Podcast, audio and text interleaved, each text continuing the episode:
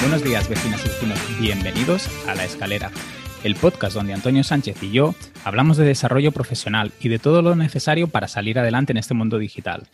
Esta semana tenemos a una invitada muy polifacética que toca diferentes áreas, no solo del marketing digital, y lo hace con un toque muy filosófico. Ella es Noemí Carro. Buenos días, Noemí. Buenos días, Antonio. ¿Cómo se ha ido la semana? Hola, Enrique. Buenos días, chicos. Muchas gracias por invitarme. Gracias a ti. A ti por venir. ¿Qué, ¿Cómo te ha ido esa semana, Noemí? Pues bien, me ha ido bien dentro de lo que cabe, porque he trabajado mucho y he podido salir a hacer deporte fuera de casa al menos dos días. Así que bien, yo creo que es una buena semana. ¿Y a ti, Antonio, qué tal? A mí, bien. Aquí en, en Alicante no nos ha pillado el, el, confinamiento todavía, porque allí en, en León sí, ¿no, Noemí? A medias. Eh, no podemos salir de la comunidad autónoma desde hace ya un tiempito y hasta el veintitantos de noviembre y presumiblemente más no nos van a dejar. Y luego habrá que ver dónde nos dejan entrar. y ya están cerrados gimnasios, aunque las piscinas no, eso así como que un poco complejo. Luego como cada comunidad va por su cuenta, sí. pero sí, tenemos cerrada hostelería, gimnasios y algunas otras cosas más. Claro. Aquí en, en, en, nos han cerrado Murcia, pero cerrado a Calicanto. Entonces, pues lo único que hemos podido hacer nosotros es salir a, a pasear a, a Alicante. Eh, hicimos una ruta de playa bastante chula. Y luego el resto de, la semana, pues aquí con nuestros proyectitos de Cat Commerce. Sí, dándole mucha caña al comercio electrónico. Tenemos aquí, la semana que viene os hablamos de, de una web que ya casi, casi tenemos. Pues si te parece, Antonio, empezamos con la entrevista con Noemí. Noemí, para, para, quien no te conozca, no sepa quién eres, háblanos un poco de lo que haces y cuál ha sido tu evolución profesional. Pues muy ecléctica. eh, mira, yo trabajo como social media y consultora de marketing digital, ¿vale? E intento trabajar fundamentalmente para un perfil de pequeñas y medianas empresas, ¿vale? Eh, ¿Cómo ha ido mi carrera profesional? Pues desde la etapa de formación ha sido muy diversa. Yo me gradué en filosofía y luego al final lo que era mi hobby se convirtió en mi, en mi profesión. Y llevo escribiendo en Internet 12 años como poco. Entonces, pues bueno, siempre he, teni he tenido ahí la curiosidad por el mundo digital, la sensación de que el tema de negocios online y digitalización era algo por que me encajaba. Y después de terminar la carrera seguí formándome en comunicación, me formé en otras, en otras áreas y al final di el paso y, y me formé estrictamente en, en, marketing digital, aunque lleva mucho tiempo investigando por mi cuenta. Y de aquellos barros estos lodos, ¿no? Y aquí estamos funcionando y, y trabajando en esa línea. ¿Por qué te decidiste por el marketing? Hablas del hobby, ¿no? De convertir un hobby en profesión. ¿Cómo, qué es, ¿Cuál es la razón que te ha llevado al marketing? Eh, yo creo que, bueno, aparte de que me parece divertidísimo y me lo paso muy bien trabajando, y eso es un plus casi, casi incomparable. Hoy en día eh, algo que cuesta mucho de encontrar en un trabajo. Mucho. Eh, porque creo que es el sitio en el que convergen, en el que tiene más sentido, donde convergen todas mis habilidades y todas las capacidades que he ido, que he ido perfeccionando y desarrollando a lo largo de los últimos 15 años. Es decir, mmm, competencias como la comunicación verbal y no verbal, eh, el estudio de cómo funciona el ser humano por dentro, eh, cómo funciona nuestra psicología, cómo funciona la venta, que siempre me ha parecido muy interesante, cómo nos relacionamos con, con la compra, la venta y como usuarios y como, y como vendedores, ¿no? Y, y cómo gestionamos también los proyectos desde, desde, el principio hasta el final, cómo tenemos una idea y, y, la hacemos funcionar o intentamos hacerla funcionar, qué obstáculos nos surgen, todas esas cosas siempre me han interesado mucho, siempre las he investigado mucho y creo que al final pues he logrado refinar algunas técnicas, ¿no? Para poder dedicarme a ello profesionalmente y ayudar a otros. Y cuéntanos eh, cómo te organizas, porque entiendo que lo llevas tú todo para adelante. Imagino. Sí, sola. Eh, ¿Cómo te organizas? Pues mira, eh, mi trabajo se centra en tres grandes áreas. Trabajo para clientes estrictamente, ¿vale? Donde puedo hacer eh, gestión de redes sociales, de publicidad online, Facebook, Instagram Ads, email marketing, ese tipo de cosas, o desarrollo puro de consultoría estratégica, ¿vale? Trabajo para mi marca personal, que es todo lo que tiene que ver con el blog, con mis perfiles en redes sociales, que al final es lo que me granjea que la marca siga funcionando y siga teniendo poder de convocatoria para seguir captando clientes, ¿vale? Y luego la formación. Entonces intento equilibrar un poquito el tiempo que le dedico a todo. Últimamente es verdad que no estoy siendo todo lo em, generosa que debería con la formación, que tengo ahí algunas cositas atascadas. ¿Pero formación para ti o que tú das formación? Ah, bueno, yo se lo considero casi servicios para clientes, pero no, me refiero a seguir formándome yo. Ah, porque el marketing digital es un sector, aparte de que es muy vasto, eh, es un sector que cambia mucho. Entonces está muy bien pues mantenerte actualizado, aunque sea en tus tres competencias más importantes o en tus tres líneas de negocio más importantes, ¿vale? Yo al menos lo considero así. Aparte siempre está saliendo un nuevo recurso, una nueva app, los hábitos eh, a la hora de navegar y a la hora de comprar online siguen cambiando, siguen refinándose y eso me parece importante. Sí. Por hablar de lo que cambian las herramientas en sí, ¿no? Y las plataformas. Eso, es lo que iba a decir, que, estamos obligados en, este mundo a, la formación continua porque nuestras propias herramientas evolucionan día a día. Y luego dentro de formación, pues también considero las cosas que me, me puedan interesar eh, a mí a título más personal igual, ¿no? Que no encajan tanto a esto lo extrapolo de forma directa a porque estoy estudiando una herramienta. Hablo de cosas que tienen que ver con mm, la filosofía, que yo sigo leyendo filosofía, aunque no me dedique profesionalmente a ella de manera estricta. Eh, hablo de desarrollo personal, de psicología, de ese tipo de cosas. ¿Nos puedes decir algún libro que estés leyendo ahora de filosofía o de desarrollo personal?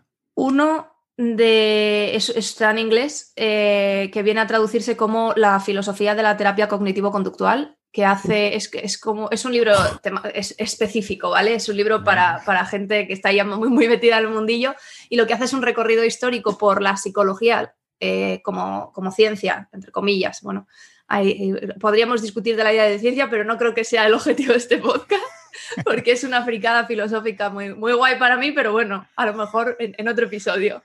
Y el libro... topic. Sí, exactamente. El libro intenta establecer una relación desde las eh, técnicas estoicas, ¿no? Del estoicismo eh, romano y del estoicismo helénico y, la terapia cognitivo-conductual, que es una de, dentro de la filosofía, es a lo mejor lo que una de las corrientes que más eh, fundamento científico tiene y mayor reconocimiento tiene. Espectacular. Bueno, si tenemos algún fan de las filosofías, ya tiene aquí una referencia bibliográfica para, profundizar en el tema. Hombre, si está empezando, le recomendaría otras cosas. ¿eh? No, tiene que ser el nivel avanzado, ya tiene que ser un punto avanzado. Y, Noemí, ah, hablando antes, hablabas de tus áreas de negocio, de, los cómo te organizas, cómo intentas trabajar cada, cada ámbito. En el artículo, tú tienes un artículo en, en tu web que habla sobre los secretos en la gestión de proyectos y, das tu, visión sobre cómo gestionar proyectos. Cuéntanos un poco cómo crees que alguien tiene que gestionar un proyecto, cómo lo puede sacar adelante, qué cosas tiene que tener en cuenta. Mira, parte de mi experiencia profesional tiene que ver con la consultoría para terceros antes de, ser eh, autónoma, freelance, tener mi negocio, como lo quieras llamar.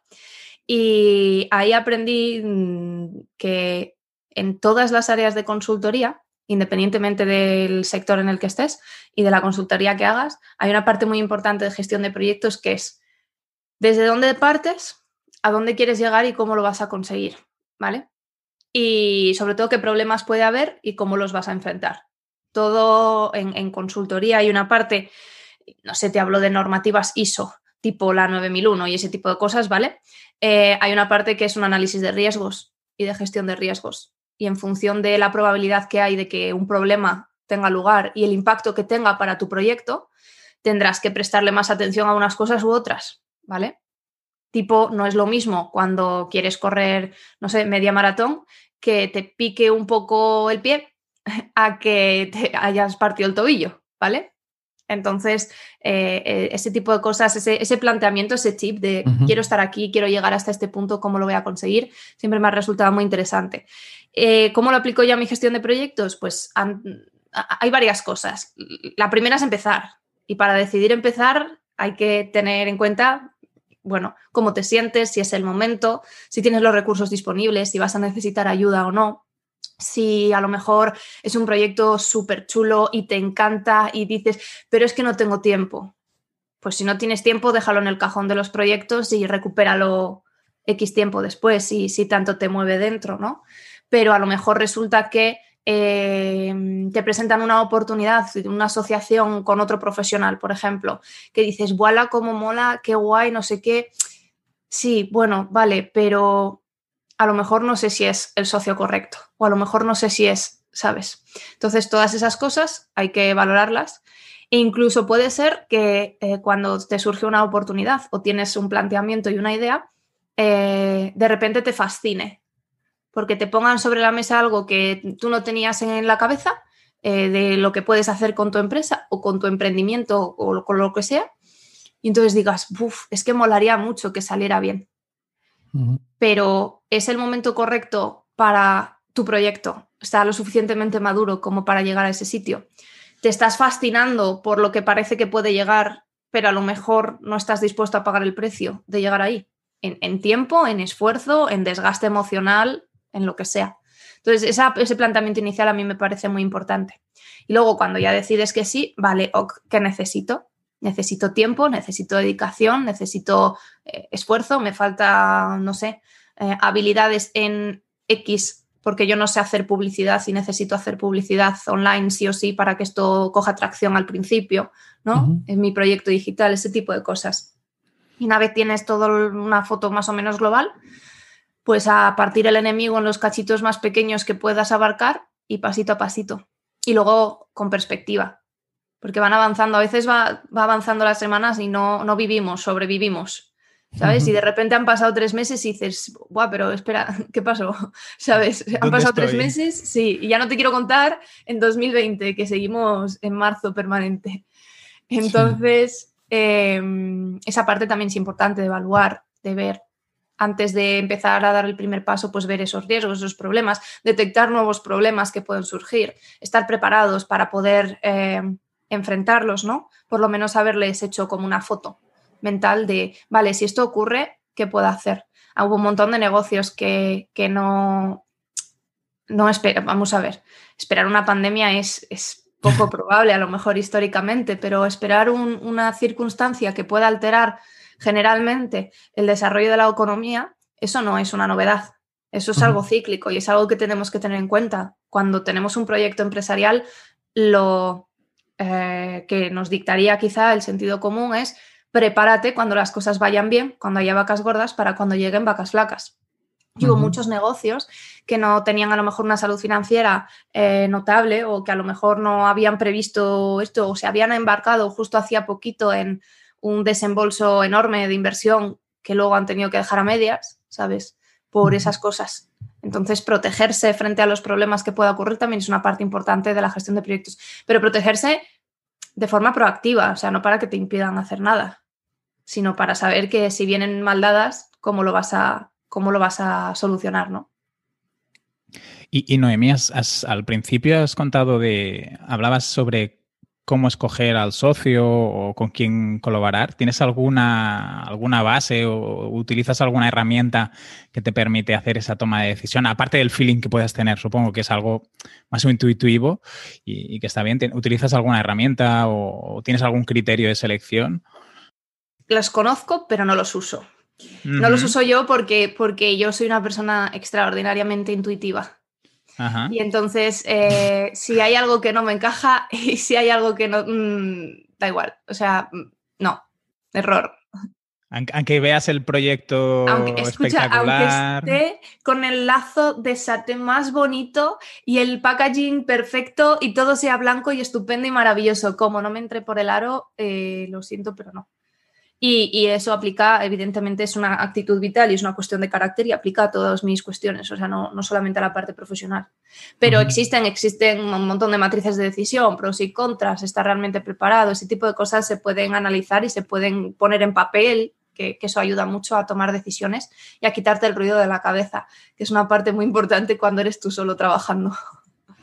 Y a la hora de, de coger clientes, ¿te ha pasado que que, yo creo que a lo mejor Enrique lo preguntaba por eso, que qué herramientas, eh, o sea, porque eh, imaginamos que, que, has llegado a un punto en el que en el que tienes que decidir qué clientes sí, qué clientes no. Eh, ¿Tienes alguna manera de, detectar eso antes de, o sea, de, detectar una mala praxis por parte del cliente antes de que eso suceda? ¿O, evitarla? Sí, las líneas rojas. Sí. El tengo mucha, mucha, mucha, mucha, mucha prisa, pero hazlo tú, todo. Tienes mucha prisa, ¿qué expectativas tienes? Exactamente qué es lo que quieres que yo haga, ¿sabes? Si no eres capaz de tomarte suficiente tiempo porque has detectado una necesidad en tu proyecto, pero como para poder desarrollar eh, ese área de tu proyecto que tienes que desarrollar eh, con la ayuda de alguien, vale, perfecto, pero no estás dispuesto a dedicarle tiempo, eh, y además tienes todo mucha prisa y todos para allá y no concretas las expectativas que tienes, los objetivos que tienes, ¿sabes? Ese tipo de actitudes llaman la atención.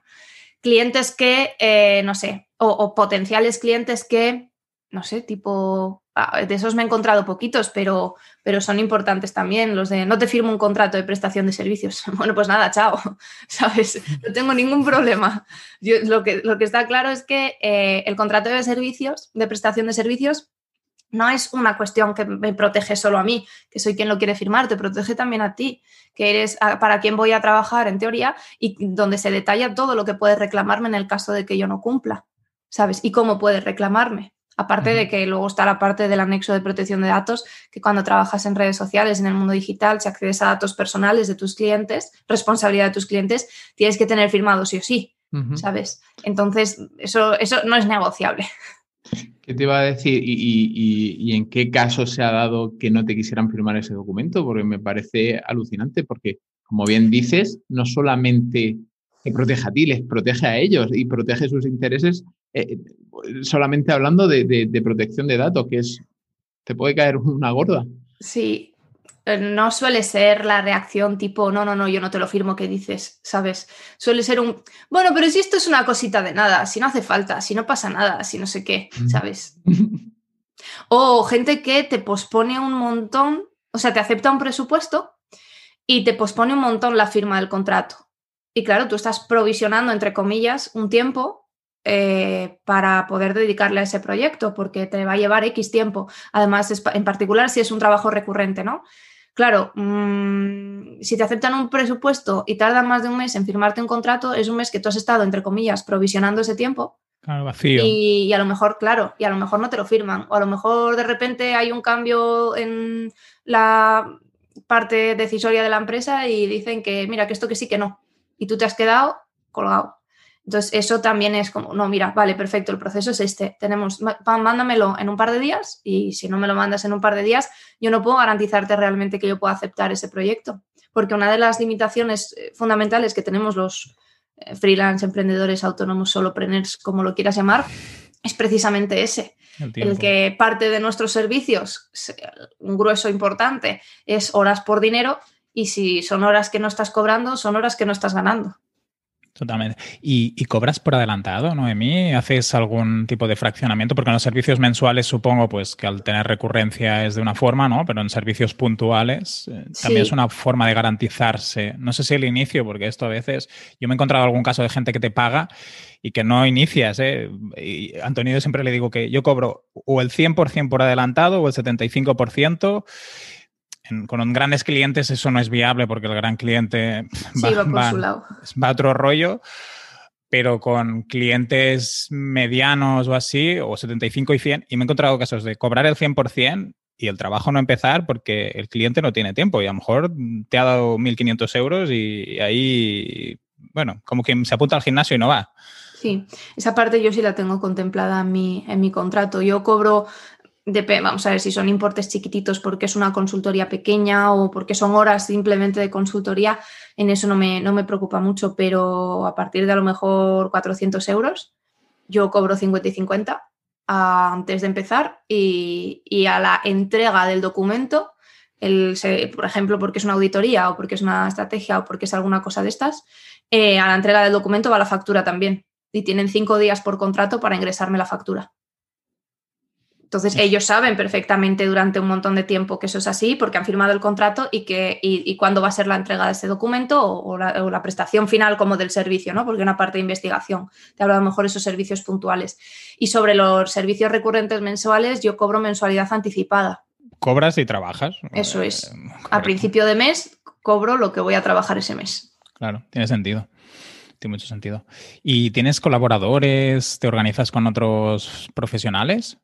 Sí, eh, tengo colaboradores eh, que se dedican al diseño y que se dedican al desarrollo web, o sea, al diseño en general, diseño gráfico, y que se dedican al desarrollo web y a lo mejor si tengo un perfil de cliente que no está muy digitalizado y que se plantea hacer una página web, pues dependiendo cuáles sean sus necesidades, puedo recomendarle a unos profesionales o a otros, ¿sabes? Que se ajusten también a su, a su presupuesto, de, de lo que yo pueda conocer y que sepa que para sus necesidades van a hacer un buen trabajo.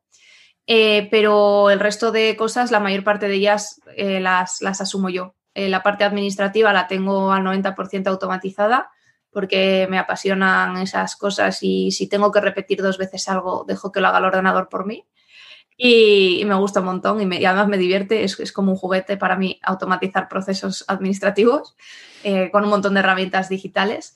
Y, el resto, pues nada, lo ejecuto yo. Sí que es verdad que ahora mismo estoy en un momento en el que tengo una agenda cerrada a bastante tiempo vista y me estoy planteando poder incorporar a alguien, no sé si de prácticas, no sé si que pueda colaborar conmigo de manera más estrecha, un asistente virtual, un perfil un poquito de esta línea, para que pueda desahogarme en tiempo realmente para que pueda seguir dedicándome a formación, a investigación y ese tipo de cosas que creo que son los cimientos a medio plazo de, un profesional digital.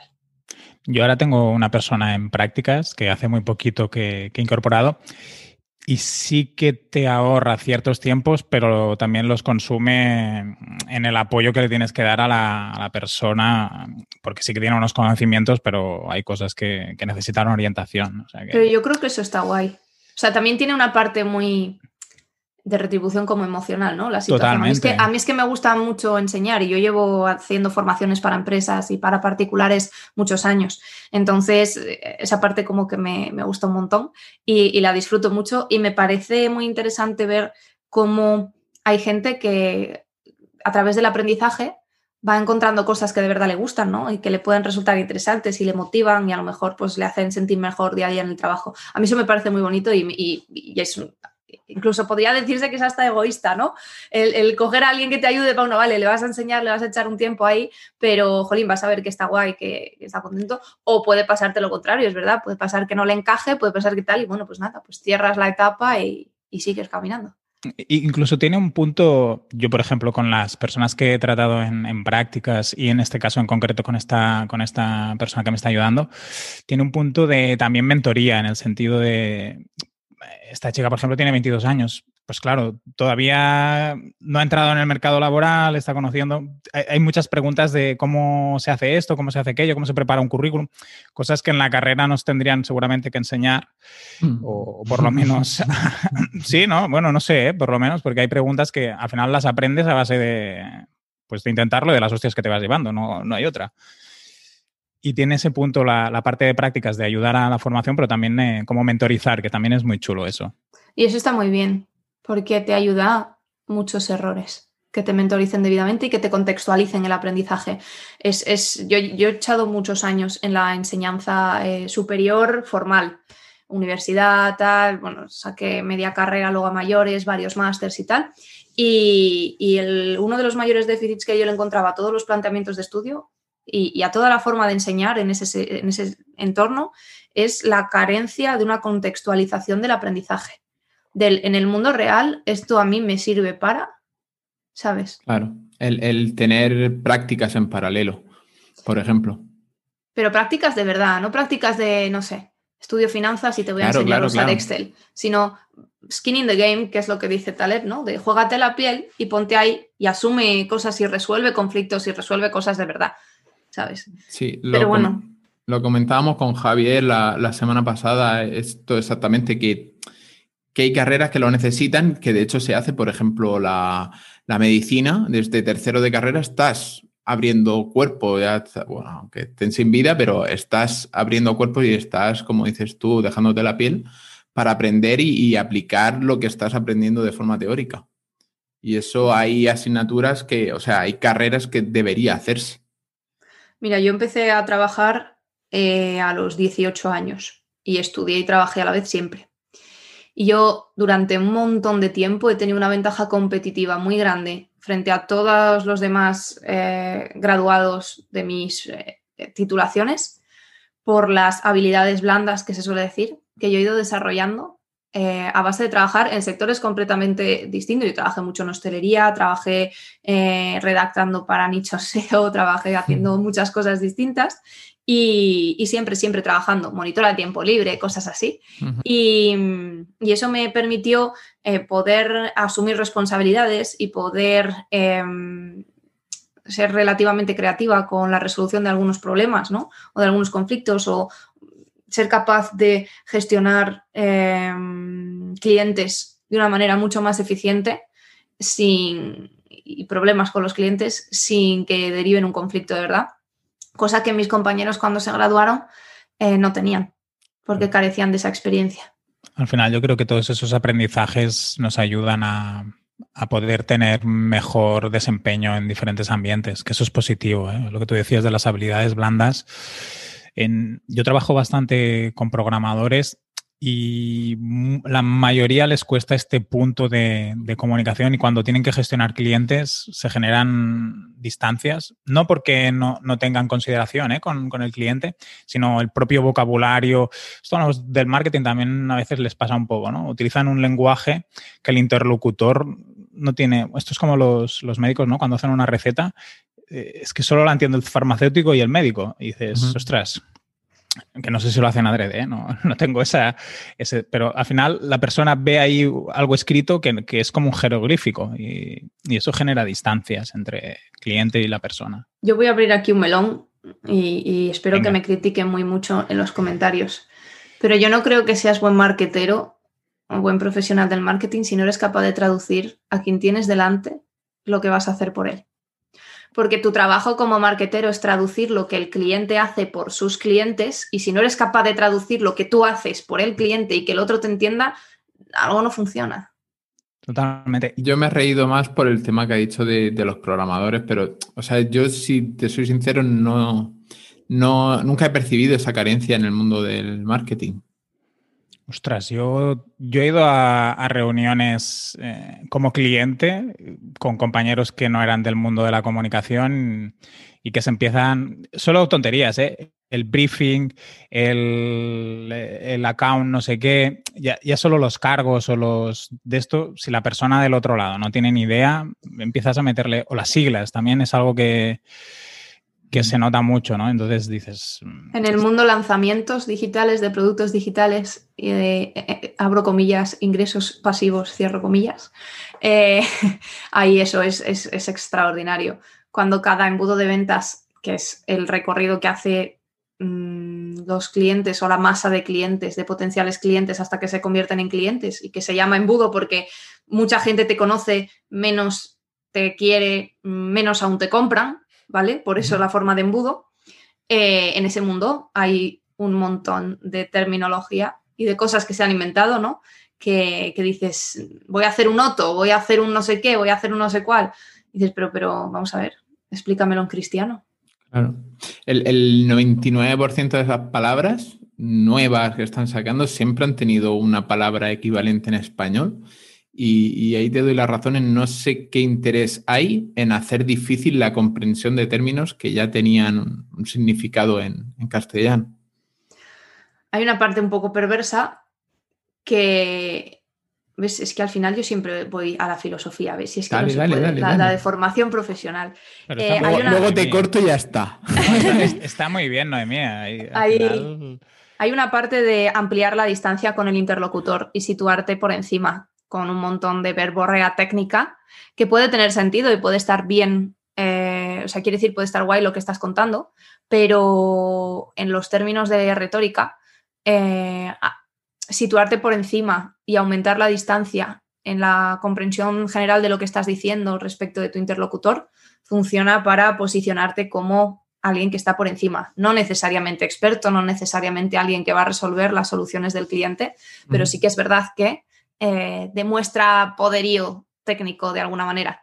Eh, yo soy de los que piensa que aunque tú puedes saber un montón, es imprescindible que la persona que tienes delante lo entienda. Y, y en particular en, en, el marketing, o bueno, mercadotecnia, si quieres, eh, porque, porque al final lo que nosotros hacemos es algo que se iba haciendo toda la vida, que es vender. Y conseguir que otros comprendan cómo puede ser útil un producto o un servicio para que se decidan por la compra. Entonces, eh, a mí me da igual que lo hagas en el mundo online o en el mundo offline. Tienes que ser capaz de, hacer entender al otro eh, lo que está ocurriendo, aunque tengas que ser con un dibujo. Yo creo que, en tu web se nota mucho esa idea de transmitir de forma cercana. O sea, que si, si alguno de nuestros oyentes quiere saber cómo alguien puede comunicar marketing o social media o copywriting, ¿no? O redacción persuasiva, eh, si entráis en la web de Noemí lo, podéis detectar. Es, algo lo que le... Es noemicarro.es. jo, gracias. Digo que es algo a lo que le doy mucha importancia, en particular en, en la web y en Instagram. Intento hablar a un público que a lo mejor no está muy familiarizado con el mundo digital y hacérselo sencillo y hacérselo comprensible. Luego en Twitter, pues quizá lo hago, le hago un uso más profesional, más de eh, contactos profesionales, ese tipo de cosas.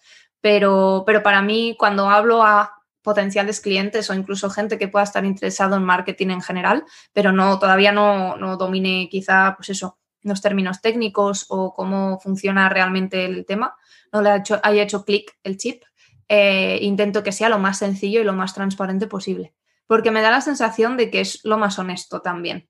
Cuando, cuando tú comunicas eh, y le haces al otro comprender y le haces al otro parte de lo que tú estás viviendo, ¿no?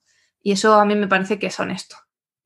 También es imprescindible en el tema de la comunicación. Una de las partes de la comunicación es que el receptor entienda e interprete el mensaje. Si no se produce ese paso, no habría comunicación.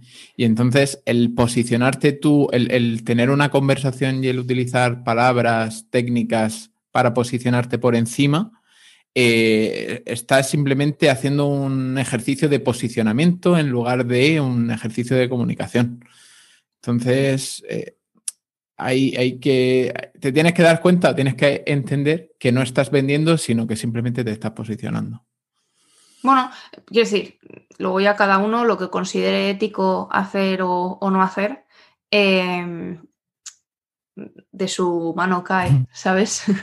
Entre comillas. Yo quiero decir, yo tengo un planteamiento muy concreto, además un planteamiento con el que yo me siento cómoda y, que no tiene por qué ser el planteamiento de los demás. ¿Sabes? Pero sí que intento pues eh, dar a entender que esa es mi forma de hacer las cosas. Y al que le encaje, pues entonces a lo mejor le encaja también trabajar conmigo y al que no le encaje y prefiera otro tipo de aproximaciones, eh, mm, pues ya está. Es decir, con lo que yo hago ahora mismo y con el trabajo que tiene mi marca ahora mismo, es muy difícil que un cliente grande de esas características diga, quiero trabajar contigo, porque yo sí voy buscando a alguien que me sepa decir que es un account manager o que es un no sé qué, ¿sabes? Entonces, pero bueno, yo, hablo a un público, intento comunicarme con ese público. A lo mejor si intentases comunicarte con ese otro público, sí tendrías que utilizar eso, pero insisto en que en esa situación los niveles de la conversación estarían igual, tanto emisor como receptor comprenden el contexto de la, de la, comunicación y al final es de lo que se trata.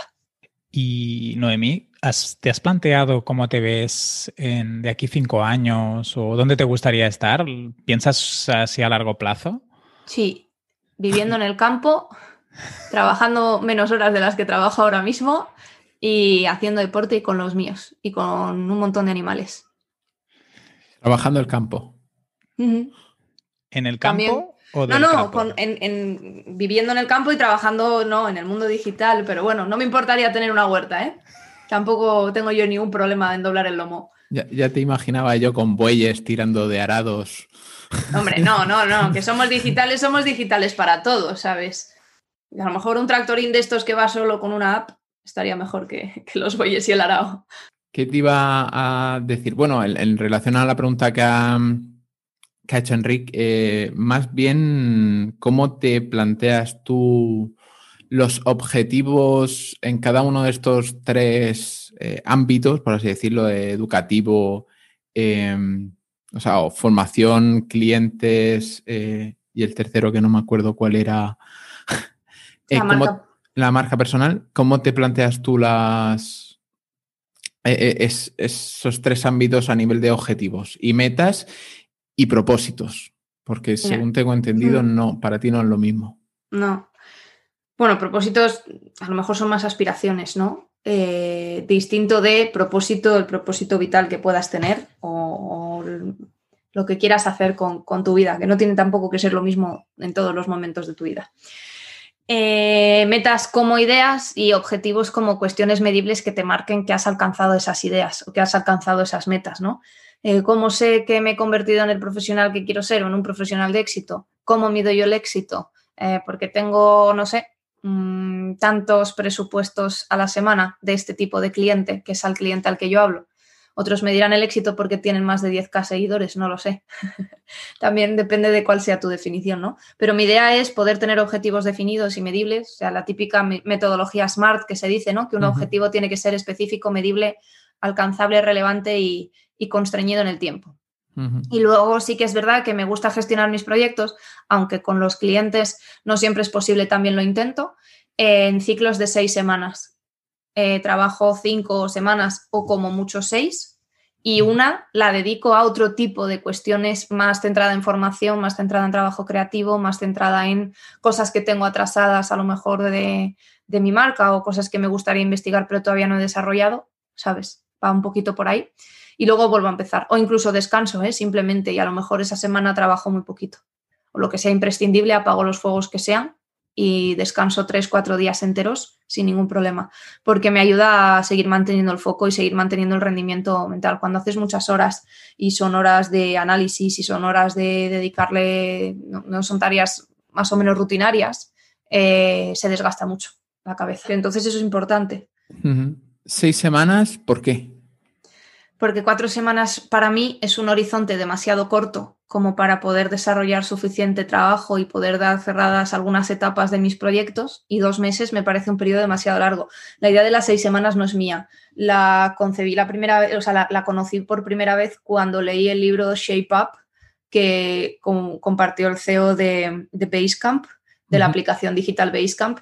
Y aunque ShapeUp está pensado para la gestión de proyectos en equipo y el, y el desarrollo de su propia aplicación, ¿vale? Es como lo hacen ellos a nivel interno sí me pareció que tenía cosas muy interesantes que yo podía aplicar a mi trabajo tipo solo, ¿sabes? Eh, por, por, mi cuenta. Y, lo de las seis semanas me parece muy interesante. También es verdad que tengo objetivos más a medio plazo, a lo mejor tres meses, eh, seis meses y un año, pero esos no están tan especificados como los objetivos que sí o sí tengo. En un mes y medio tengo que conseguir esto y la idea es poder sacar esto, esto y esto adelante, ¿sabes?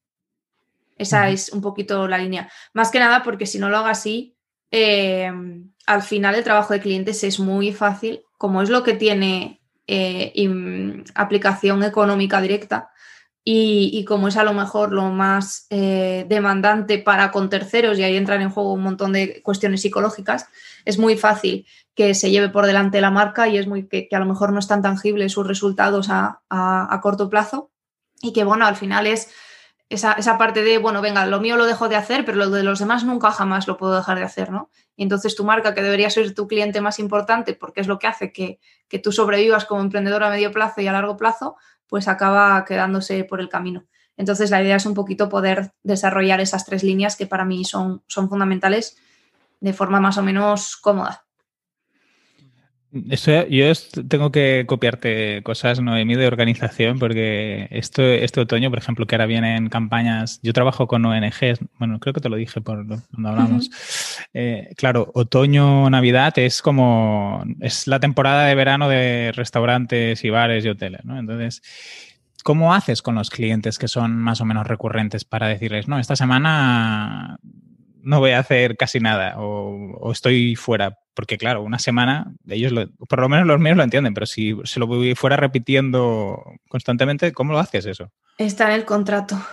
Está en el contrato. Sí, en el contrato detallo las horas a las que me pueden localizar, las horas que tal, y que por... Eh, además es que no es mentira, por la calidad de mi trabajo, para poder comprometerme con una calidad de mi trabajo, cabe la posibilidad de que con una previsión de mm, dos, tres semanas yo les diga, mira, esta semana no voy a estar muy disponible, llámame solo si es urgente, ¿sabes? Bueno, en general eh, casi nadie me llama de mis clientes, todo es por a nivel digital, todo es por correo electrónico, cero de WhatsApp, el WhatsApp es la muerte, lo odio con todas mis ganas, es que solo tengo WhatsApp porque hablo con, parte de mi familia que está lejos y si por mí fuera le prendía fuego, o sea que no te, quiero contar.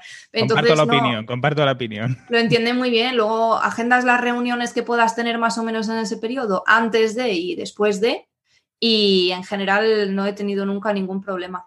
Eh, solo lo he tenido quizá en algún trabajillo concreto y puntual como freelance eh, entiéndase freelance ahora como tú trabajas para una agencia y la agencia es la que tiene el cliente final, ¿vale? Sí, haces marca blanca. Sí, eso es. Que, a lo mejor se han sorprendido o no se lo han, no se acordaban o a lo mejor tal, pero o, que no se leyeron las 75 páginas del contrato. No, que va, que va, que va. No, creo que son, creo que son 8 en total, con lo de protección de datos, 8 o 9, tampoco es muy largo, ¿sabes? Está muy. 9 páginas en letra 7, ¿no? De, Sin espacios. Sin interlineado. ¿Y, Noemí, siempre has trabajado desde casa cuando trabajabas en empresa o así? ¿O, solo desde ahora que estás como, como, autónoma? No, yo hice parte, cuando terminé la carrera, el resto de mi formación universitaria ha sido toda a distancia, porque, porque tengo un problema con la formación presencial. Y si a mí no me vas a hacer aprovechar las horas que le he hecho y sobre todo el transporte, que me rente el transporte, pues me lo veo desde casa a mi ritmo y, con mis historias. Entonces yo en clase debía ser una punky, Noemi. ¿Qué va? No, ¿qué va? ¿Qué va? Eh, de hecho, guardo las mejores amistades que guardo de mi época de universitaria son con profesores. Pero, pero no, pero también es verdad que la carrera de filosofía, a pesar de ser de la primera generación de Bolonia, la asistencia no era tan importante como los trabajos de investigación periódicos que tú sí o sí tenías que, entregar y eso lo podías hacer por tu cuenta, ¿sabes? Entonces yo saqué la carrera pisando muy poco la facultad. O sea, a lo mejor te hablo de que yo iba al 60% de las clases. También trabajaba y, eso no impidió que sacase buenas notas, quiero decir, porque soy una ampollona, pero, pero realmente eh, no. Mm, ¿Sabes qué pasa? Que es que yo soy una rebelde porque yo necesito primero trabajar con alguien a quien respete. Y, no, y entiéndeme, respete profesionalmente, intelectualmente, como lo quieras llamar. A todas las personas del mundo hay que respetarlas porque son personas, ¿vale? Ok, pero no tienes que respetar todas las opiniones ni todos los procedimientos de trabajo.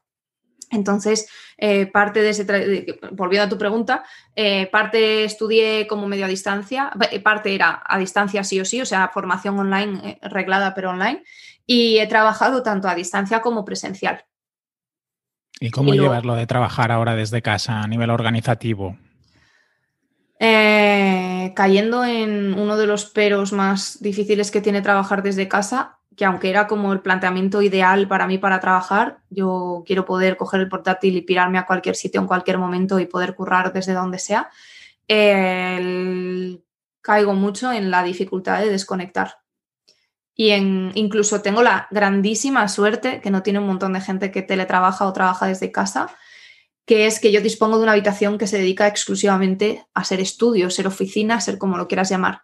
Y entonces yo puedo desarrollar mi ocio en casa a lo mejor eh, en otras estancias. También es verdad que mi ocio en casa pasa mucho por el tema digital, con lo cual estoy en el mismo ordenador en el que trabajo. Entonces ahí hay un riesgo. Pero mm, es muy difícil desconectar.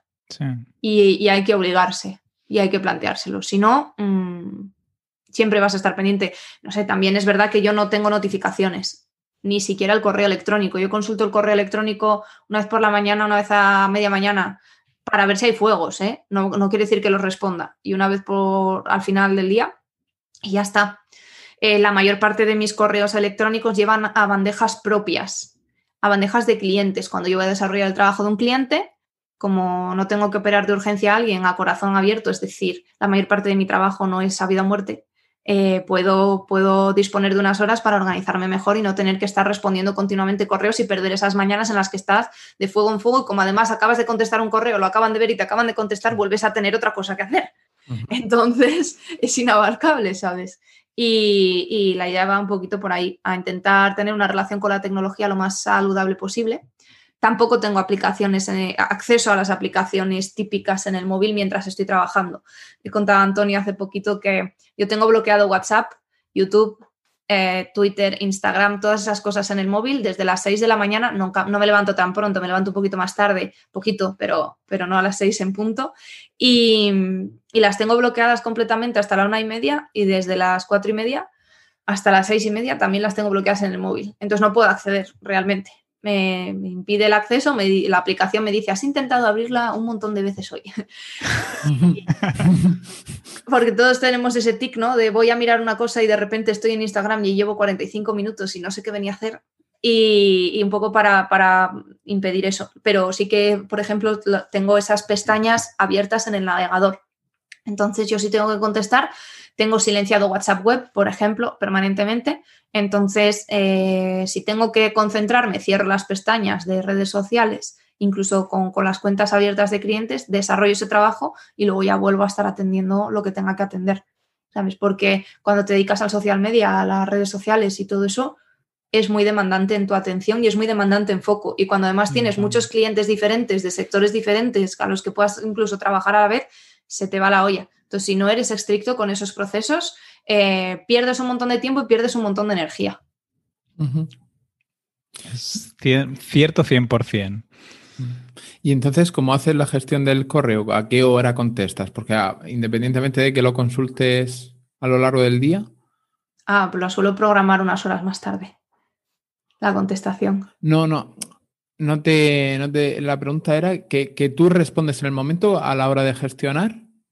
Ah, depende. Cuando yo lo que hago es que abro el correo y veo eh, fuegos que puedo tener, sabes, de cosas así importantes y cosas que a lo mejor estoy esperando a desarrollar trabajo por un correo que me tiene que llegar, aunque lo frecuente es que eso no lo gestione desde el correo, lo gestiono desde Notion. Con cada cliente tengo una página de Notion, Notion a la que le doy acceso y ahí está todo inventariado, comunicamos por ahí, comentamos por ahí, todo está perfecto, entonces libero el correo de eso, pero cuestiones administrativas sigue siendo eh, tema de correo y cuestiones tipo newsletters a las que esté suscrita, cosas así interesantes que me puedan interesar, o sea, resultar relevantes en el momento, ¿sabes? Esas citas. Y utilizo mucho la función posponer, de, bueno, a esto ya le dedicaré un tiempo específico y es verdad que de vez en cuando dedico o, o agendo, porque yo utilizo time blocking para trabajar y lo que hago es dedicar un tiempo en mi semana a ponerme al día con esas newsletters que tengo, con esas cosas, pero la mayoría me llegan a bandejas propias, ¿sabes? Excepto las que sé que sí o sí a lo mejor pueden ser interesantes en ese momento, las que soy como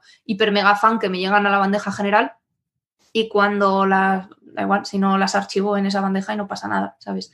Pero depende, las cosas que son urgentes y sobre todo si hay gente esperando porque yo responda ese correo, evidentemente, eh, las respondo en el momento porque hay gente esperando y eso es una cuestión para mí de educación. Eh, y, pero otras si pueden esperar un tiempo, pues a lo mejor voy gestionándolas en función de lo que necesite. Y sí que es verdad que si recibo un correo en el momento, es muy extraño que aunque yo lo vea en el momento y prepare la respuesta en el momento, te conteste, o sea, la, envíe en el momento. Porque necesito evitar esos loops infinitos de correos. Por las funcionalidades que estás describiendo, imagino que utilizarás Gmail, ¿no? Para todo. Sí, todo. De hecho, en Gmail tengo, no sé si son cuatro o cinco cuentas. Te va a preguntar también, has dicho que, tienes newsletters tan importantes como para que te lleguen a la, bandeja de entrada. ¿Cuáles son? Pues mira, la de Compils me llega a la bandeja de entrada general siempre. La de Compils es la eh, newsletter de Jaime Mesa, eh, que habla del sector e-commerce y es, es, una newsletter muy interesante. Aparte, eh, Jaime mola mucho, entonces me presta mucho leerlo. Aquí en el norte decimos presta como que te gusta, ¿no? Que te hace sentir bien. Y, y que, ¿cuál más me llega? La de Alex de No Code Hackers, la de Bosco también me llega, la, de Product Hackers también me llega, la Bonilista. Em, suma positiva y Hacken. Creo que esas son las que me ¿eh? llega. Sí, bueno, pero leo muy rápido. Quiero decir, también hago clic en una cosa, no suelo hacer clic en todo, ni investigo todo. Luego tengo newsletters de las que a lo mejor estoy solo con esa. De Jaime me ha pasado alguna vez 25 minutos ahí de, artículo en artículo, pero, pero sí la recibo ahí. Bueno, y la de Isra Bravo, que es diaria, que también la, recibo ahí. La de a, Jaime hay que decirle que intente o, mandar dos correos, o porque a mí siempre le tengo que dar a, ver formato web, ya. porque se pasa del límite de, de, espacio que te, permite Gmail para la previsualización de, un correo electrónico. Buah, pues son un montón, ¿eh? Para que te lleguen. Y aparte tienes un montón otras que, te, se van archivando en, carpetas. Bueno, pero tiene una semana, ¿eh? Para mirárselas, Antonio. Que tú y yo no, hacemos la semana de. No, mira, yo solo hago lo, suelo hacer los sábados. Me gusta los sábados, lo comentábamos antes. Eh, los sábados es el único día que me levanto sin alarma y dejo que mi cuerpo duerma lo que quiera dormir. Eh, mm, las semanas de más desgaste, a lo mejor ese día mm, despierto y he dormido 10 horas, ¿eh? es una pasada.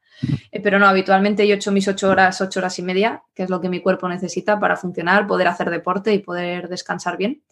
Y los sábados sí me gusta dedicarle un ratito a eso. Si las tengo atrasadas, pues me pongo al día.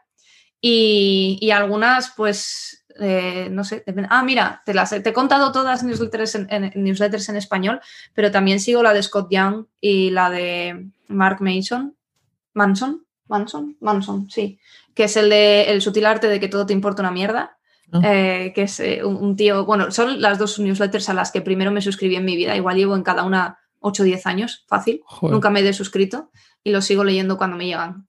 en algunas las leo en diagonal, ¿eh? Pero... La pregunta es, ¿tienes el mismo correo 8 o 10 años? El de Gmail clásico sí. Eh, es como, el número de teléfono, Antonio. Cuando tienes una cuenta que la usas. Ostras, yo voy cambiando cada dos, tres años de correo, ¿eh? Porque tú haces spam con tus mails. No, no, no, que yo voy cambiando para eso, para, para liberarme. Como el que cambia de, cuenta de teléfono, para que no lo tengan los clientes pesados. Ah, pero eso tiene, no sé, para mí tiene una solución muy fácil y son autoresponders para según qué direcciones y cosas de esas. Y si no, bandejas propias. Es que si no miro la bandeja, no me entero. Tienes una bandeja en la que mm, no mostrar nunca y ya está. Cada correo que viene de esta dirección me lo etiquetas de esta manera y no me muestres nunca esta bandeja. y hasta luego. Spam. No, no, me ha gustado mucho la idea del, del autoresponder con un HTML plano de esta dirección ya no existe. es, buenísima esa idea. Hostia, me la voy a aplicar. Ya nunca más tendré que cambiar de correo. De todas maneras, eh, yo creo mucho en el, no sé, esto que se llama ahora detox digital y la salud digital y ese tipo de cosas. Y yo el botón de darme de baja lo tengo muy ligero, igual que el de silenciar en redes sociales, el de bloquear no, pero el de silenciar sí. Y, ese tipo de cosas me parecen el one-on-one de, de todas estas historias. Vamos, lo básico, básico que tienes que tener para poder relacionarte de forma saludable con la tecnología. Yo creo que fue de lo, de lo, que más utilicé cuando sacó Twitter la funcionalidad de silenciar.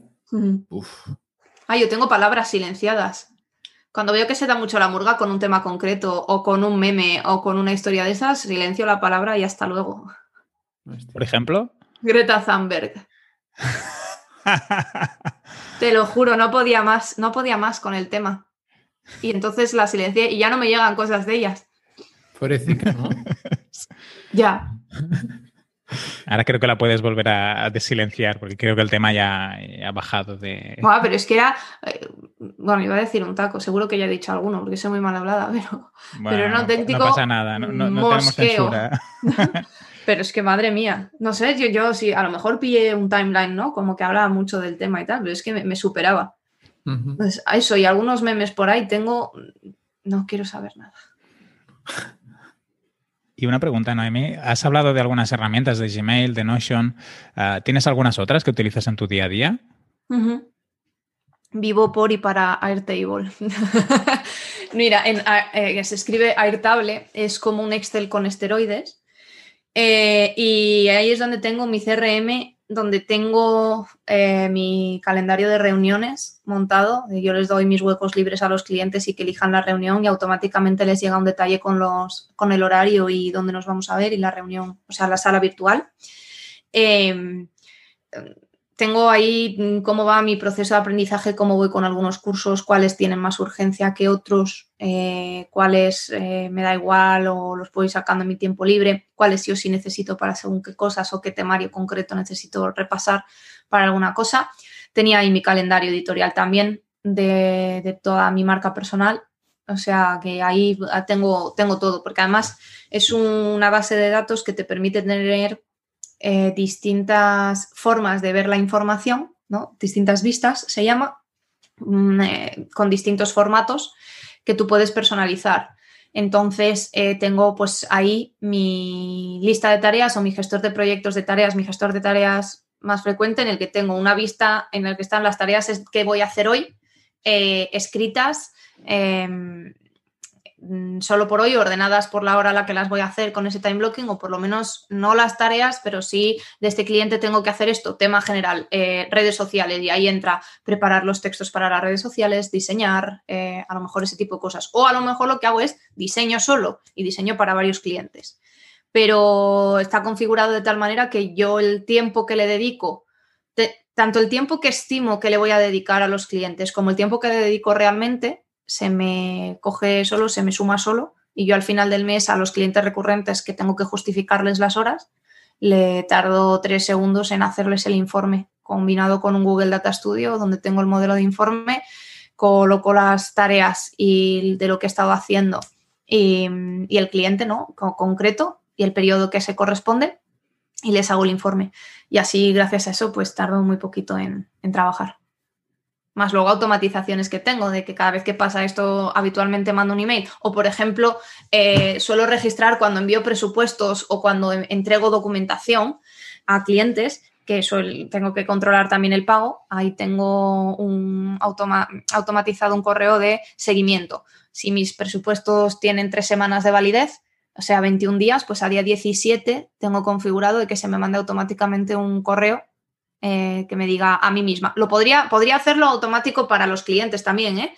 Y, personalizarlo un poco de alguna manera o, bueno, tener un modelo de, correo, pero me lo mando a mí misma para tenerlo controlado. No vaya a ser que en las últimas horas no haya desactivado esa automatización, ¿sabes? Y sí me hayan contestado a, a ese correo los clientes. Entonces yo hago un seguimiento, y mira, recuerda que el presupuesto tiene validez de tres semanas, confírmame si estás interesado o no estás interesado para saberlo. Si no estás interesado, no te preocupes, no pasa nada, ¿sabes? No hay ningún problema, dime que no y ya está, ¿sabes? Pero también para facilitar, porque hay veces que algunos clientes tienen problemas para decirte que no, como que no se sienten muy a gusto y no, es una cuestión que no tiene que ser personal, ¿sabes?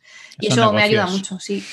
Sí que tengo la plantilla luego en Gmail, la personalizo un poco, pero como suele ser la frase más o menos, ahí utilizo un acortador de texto eh, de URLs y de cosas de esas, como cuando rellenas un formulario la primera vez que tienes una tienda online y tienes que poner tu nombre, tu dirección, pues yo tengo comandos en el teclado y, y, se escribe. Un text expander, algo parecido. Y tal cual. Se llama BeefText, que es de, open source, pero, pero sí, tal cual.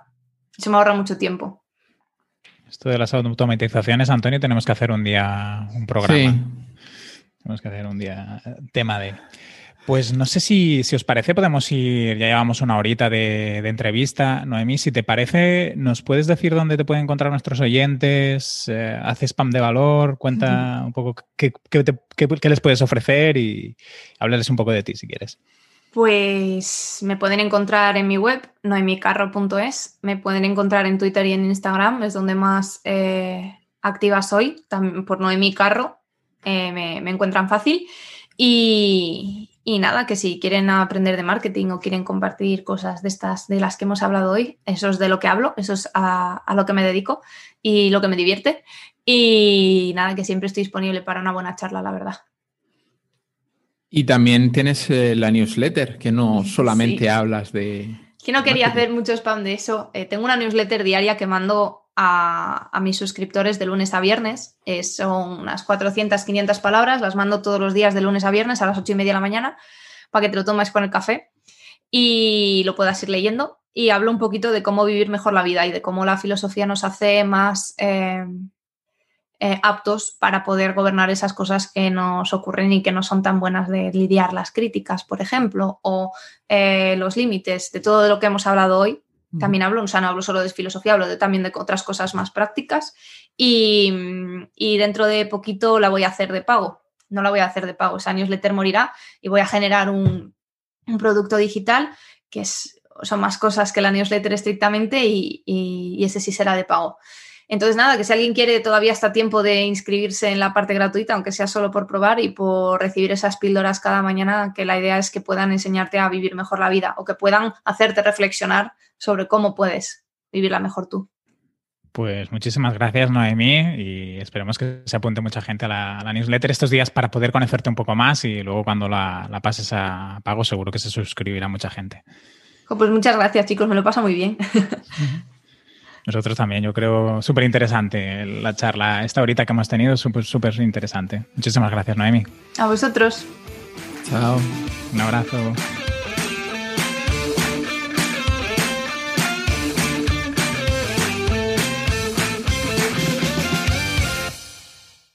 No, no hemos dicho ni, ni lo de las reseñas de iTunes, ni dónde nos pueden encontrar. Bueno, esto ahora luego en, en, el corte lo pones tú, Antonio. ¿Y dónde te podemos encontrar, Noemí? No, no hombre. Nada, nada, que se quede así. Noemí debe pensar, vaya, esto, ella que ha ido al Oscar Feito, que esto es rollo pro y tal, debe decir, estos dos pachangueros aquí.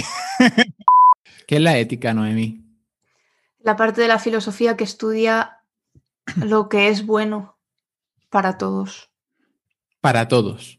Sí, la moral es privada y personal, son tus principios morales y la ética tiene aspiración de ser universal, de ser para todos. Todos los principios éticos suelen ser consensuados en sociedad en general. ¿Y ética a Nicómaco? Sí. Es un manual que le escribe, es de Aristóteles. de Aristóteles a su sobrino o ahijado o algo así. No recuerdo cuál era, quién era Nicómaco. Pero que le escribe en plan enseñanzas de ética de qué es lo bueno, de cómo deberíamos comportarnos para, para conseguir lo bueno, tiene una aplicación enseguida como, o sea, del individuo a la sociedad es la parte que va más a la sociedad y por eso de la, de la, ética, de lo que es bueno y no es bueno, luego al final llegas a la política, de cómo deberíamos organizarnos como sociedad bien. ¿Sabes? Eh, ¿Es aplicable a día de hoy la filosofía helenística? A todo. Las preguntas que necesitamos resolver los seres humanos son las mismas que hace 2000 años y que hace 4000. En el Mahabharata, que es literatura hindú, eh, y en el Bhagavad Gita eh, salen los mismos problemas que puedes tener tú en tu vida ahora mismo, aunque no existiera la tecnología tal y como existe ahora. Es verdad que ahora eh, somos más vulnerables a las cuestiones que tienen que ver con la dopamina y a la dispersión de la atención pero los grandes problemas de quién soy, qué quiero hacer con mi vida, dónde quiero ir, con qué tipo de gente me quiero rodear, cómo puedo ser feliz, son las mismas preguntas de siempre. Pues a mí me gusta la literatura y la filosofía, porque en realidad son herramientas para la vida. Y en particular la helenística es que hay un montón de corrientes. La filosofía helenística es la filosofía del último periodo griego, cuando Roma ya es potente, ¿sabes? Ya es imperio y, o es potencia militar y ahí tienes a los cínicos, a los estoicos, a los epicúreos, que todos van desarrollando un poquito eh, planteamientos diferentes. En general, todo lo que viene después de Aristóteles hasta la filosofía medieval se suele considerar filosofía helenística, que viene siendo, bueno, sí, hasta el primer cristianismo, que viene siendo unos 400 años, aproximadamente 500. Desde el siglo IV a.C., 3, 4 a.C., hasta el siglo I, 2. Pues chicos, yo me tengo que ir. Yo también tengo que desayunar. si queréis, os podéis quedar aquí charlando y así, os dejo la sala de Zoom y, y ya os vais organizando.